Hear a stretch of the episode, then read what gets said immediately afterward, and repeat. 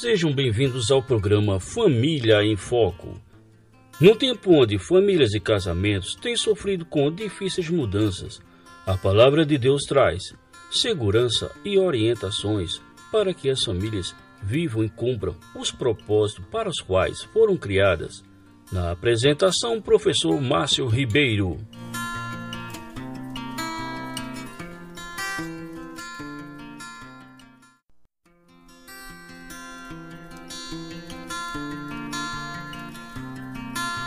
Olá pessoal da Família em Foco. Estamos com mais um convidado para falarmos sobre, para bater um papo, na verdade, sobre família e casamento. Estamos agora com o nosso querido irmão e pastor, nosso pastor Agostinho Santana. Boa noite, pastor. Tudo na paz, meu irmão? Olá, Márcio. Boa noite. Boa noite a todos os ouvintes do programa Família em Foco. É um prazer, uma alegria muito grande estar com vocês aqui neste momento. Amém, pastor? Pastor Agostinho, fala um pouquinho da sua vida, se o irmão é casado, se tem filhos, é um pouco do seu ministério para que o nosso ouvinte conheça o irmão. Sim, é, Márcio. É, eu sou casado, a minha esposa se chama Nádia e juntos temos uma filha chamada Milena, já está em idade universitária, né? Então estamos aí juntos. Ah, Sou pastor da Igreja Comunitária do Carpina, pastor titular da igreja, e também diretor geral do Seminário Bíblico do Nordeste, onde também leciono e tenho trabalhado com essas duas frentes, tanto o Ministério Pastoral quanto a Educação Teológica. São as duas áreas de atuação minha nesse momento. Ok, pastor, muito bom. Pastor Agostinho, estive pensando nessa noite que poderíamos tratar brevemente sobre um tema bastante polêmico, bastante rico também na palavra de Deus, que é sobre o divórcio. Nós vivemos no tempo, no Brasil principalmente, onde o divórcio tem sido, sido algo corriqueiro, até mesmo entre os evangélicos. Né? Nós percebíamos que uns anos atrás, umas décadas atrás, pouco se falava sobre divórcio entre os, os evangélicos, entre aqueles que estavam envolvidos mais com a vida religiosa. Hoje não. Hoje tem estatísticas que o divórcio entre cristãos e não cristãos estão quase em pé de igualdade. Então é algo alarmante, algo sério é, na nossa realidade, né, quando falamos de família, de casamento. Pastor, eu queria fazer a primeira pergunta ao senhor, seria exatamente sobre essa questão é, do divórcio. O que a palavra de Deus fala, pastor Agostinho, sobre o divórcio?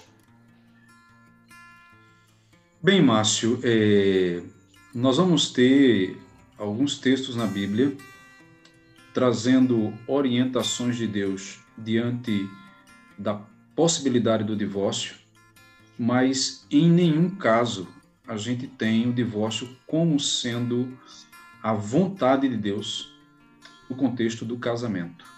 Pelo contrário, eu acho que um texto muito forte acerca do divórcio é o que está em Malaquias e talvez esse texto vai responder com mais propriedade é, porque se torna basicamente a, o fundamento daquilo que nós pensamos acerca do divórcio, como Deus vê o divórcio.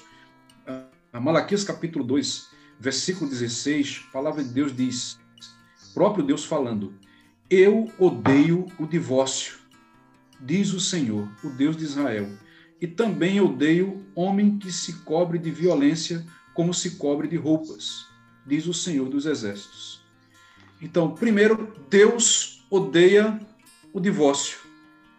E dentro desse texto, coloca o divórcio no mesmo nível da violência, que não deixa de ser. Então, é bom destacar, ainda que aconteça, o divórcio é algo abominável aos olhos do Senhor. E por que abominável? Porque Deus fez o casamento para ser indissolúvel.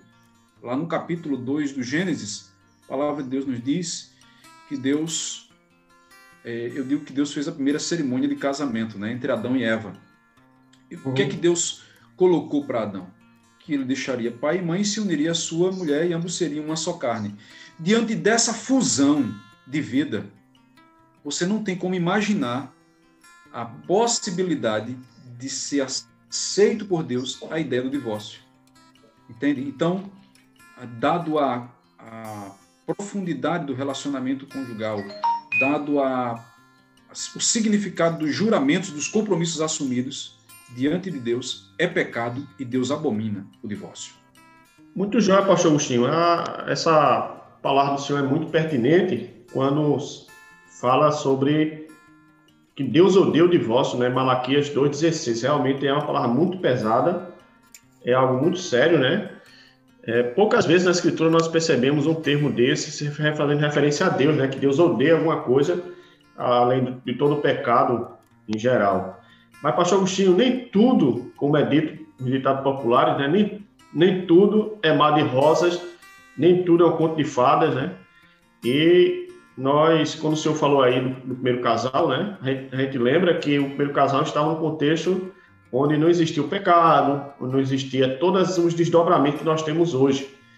Porque hoje, infelizmente, nós temos marido que traz esposa, as esposas que traz o marido, nós temos feminicídio, né? O estado de Pernambuco a cada dia cresce, a, o, bate recorde né, de homicídio contra, contra as mulheres. Geralmente é os ex-maridos ou os maridos que não estão satisfeitos com a separação, com o divórcio e acabam cometendo esse assassinato contra as mulheres e tantas outras demandas, pastor. Pastor, uma pergunta que não quer calar. É, Deus, em nenhum momento, permite divórcio? Não existe nenhum uma brechinha aí para, em caso de situações A ou B, Deus permitir que o casal é, quebre essa aliança, né? Nos ajude, pastor, por favor. É, Márcio, essa pergunta é uma pergunta interessante, aparentemente simples, mas na verdade é uma pergunta complexa.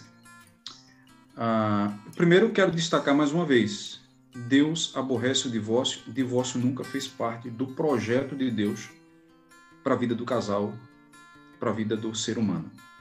Entretanto, ah, considerando a fraqueza, a falha do coração humano, que Jesus vai mencionar no capítulo 19 de Mateus, de dureza do coração, chamar de dureza do coração, Deus advertiu o seu povo com relação ao divórcio, capítulo 24 de Deuteronômio, sendo muito mais uma proteção para a mulher que era abandonada, repudiada por seu marido e que ah, dava para ela a condição de ser protegida dessa situação para que o marido não banalizasse a própria pessoa. Então, se ele repudiasse a mulher e ela casasse com outro, depois se separasse, o primeiro marido não podia voltar para ela.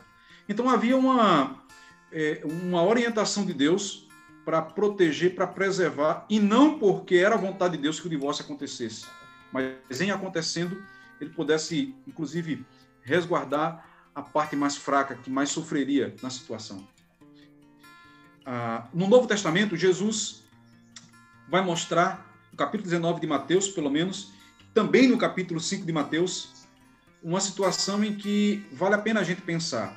Por exemplo, no capítulo 5, Jesus vai dizer o seguinte: Mas eu vos digo que aquele que se divorcia de sua mulher, a não ser por é, em caso de adultério, isso é, a não ser em caso de adultério, ou seja, exceto é, em questões de adultério ou imoralidade sexual, palavra aqui a palavra grega porneias, então pode ser adultério, pode ser prostituição, imoralidade sexual, há um, uma série de definições, mas todas elas estão se referindo a pecados relacionados à questão sexual.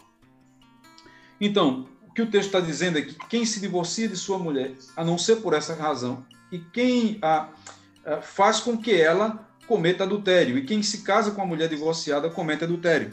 No capítulo 19 de Mateus, Jesus vai falar algo muito parecido também.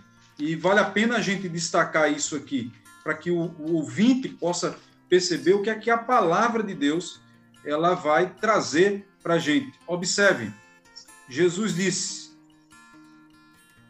todo aquele que se divorciar de sua mulher, exceto por imoralidade sexual, e se casar com outra mulher, estará cometendo adultério. Então, me parece que aqui nós temos uma, uma situação em que o divórcio se torna legítimo ah, diante da quebra da comunhão do casamento, da aliança do casamento. Com isso, eu entendo que a parte ah, ofendida ela não deveria se julgar é, culpada no sentido de ter que levar essa carga para o resto da vida.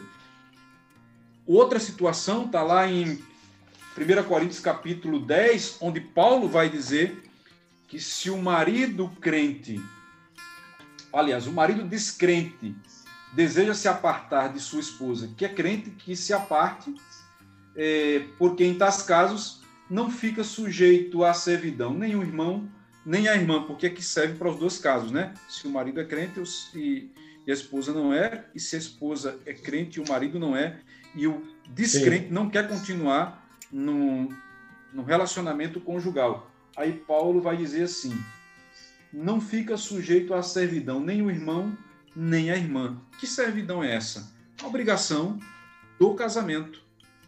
A obrigação que ele assumiu, que segundo Paulo diz no capítulo 7 de Romanos, a, a mulher está ligada ao marido enquanto ele viver. Mas aqui, segundo 1 Coríntios capítulo 7, o que nós temos é um caso de abandono. E eu entendo que abandono tem vários aspectos dentro da conjuntura da sociedade hoje que pode caracterizar abandono, gente. Então, duas situações, pelo menos explícita, em que o divórcio poderia ser considerado legítimo, não à vontade de Deus, mas legítimo, quando há quebra da fidelidade conjugal e quando é, há o abandono por parte de um dos cônjuges. Muito bom, pastor Agostinho. Ainda bem que Deus deixou uma brecha aí ou, para que os casais, né? Interessante que na palavra de Deus existem duas situações bem, bem, bem distintas. A primeira parece Mateus 19 que Jesus está tratando ali para crentes, né? Para o seu povo, exatamente em caso de adultério, onde um dos cônjuges é, cai em traição. E é interessante ali Mateus 19 que ali foi uma cilada, né? que os religiosos da época de Jesus, fariseus, prepararam para pegar o mestre, é, trazendo a lembrança do mestre, um, um, tema muito corriqueiro entre os judeus, o senhor acabou de citar em Deuteronômio 24, 1, que era exatamente se o marido poderia é, é, repudiar a esposa, né? dispensar a esposa, divorciar da esposa, separar da esposa por qualquer motivo. E ali os fariseus usam o termo, não, Moisés mandou, Jesus vai corrigir eles, no versículo 10, não. Deus, Moisés permitiu que vocês se divorciassem. Então, o problema basicamente ali me parece que é o problema do coração, como sempre foi, sempre será depois da queda do ser humano, é o pecado, né? É, Moisés permitiu vocês a caça de divórcio por causa da dureza do vosso coração, por causa do pecado, porque vocês são ruins, é, vocês são é, maus, né? Me parece, pastor, que é isso que Jesus quer trabalhar ali com os fariseus, e é interessante que Jesus ele não se apega a Deuteronômio 24, ele volta para o Gênesis, né? Ele volta para o Jardim do Éden. Ele diz, ó, mas nem sempre foi assim. Pastor, eu, eu achei muito interessante quando o senhor falou sobre essa questão, né? A possibilidade do divórcio é por, por adultério e um outro caso que é por abandono, né? Quando e ali é interessante que Paulo está falando de casal misto, né? É um, o marido é crente e a esposa não é, ou a esposa é crente e o marido não é. Pastor, e quando os dois são crentes? Como é que a gente resolve isso? Então, Márcio, é, nós temos que ter muito cuidado com, com essa questão, porque observem que quando Jesus fala, é, tanto em Mateus capítulo 5 quanto em Mateus capítulo 19, Jesus está se referindo à exceção e não à regra.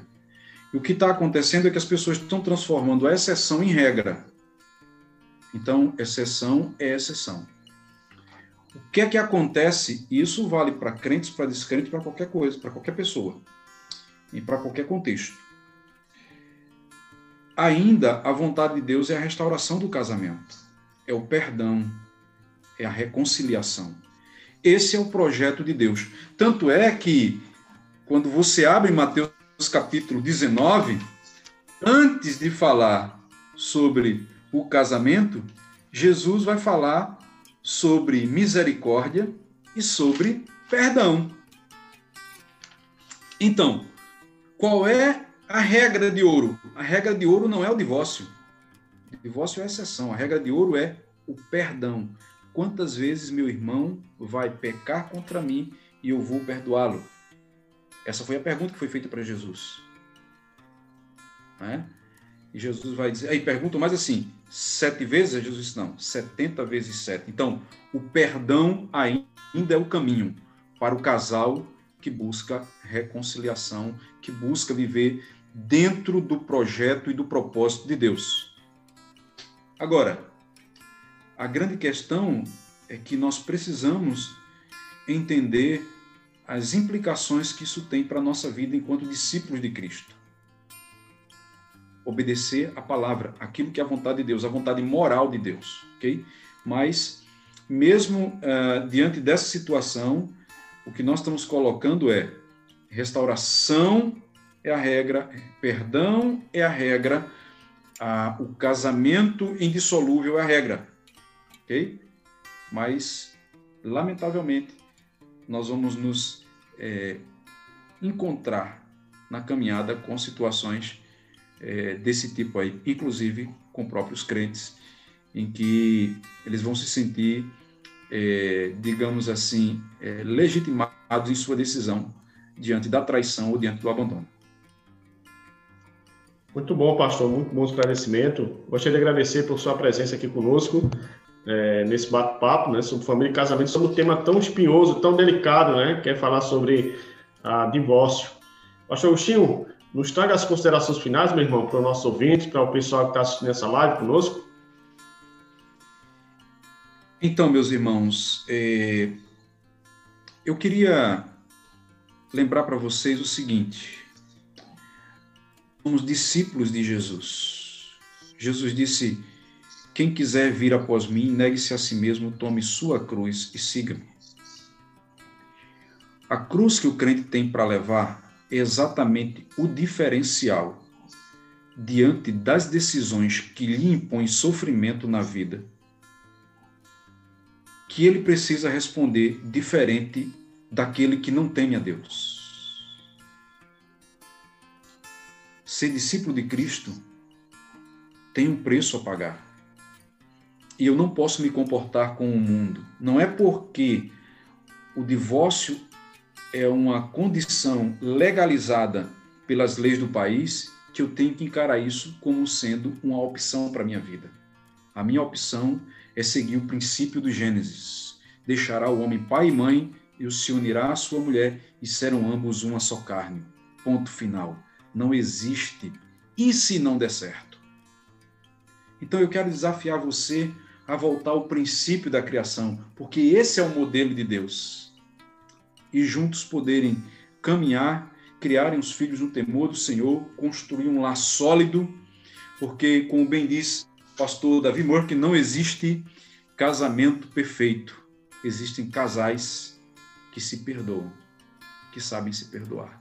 Então, meu encorajamento é para que você siga o Senhor Jesus e que seu casamento seja um reflexo da união da Trindade, Pai, Filho e Espírito Santo, unindo unidade e diversidade no mesmo contexto.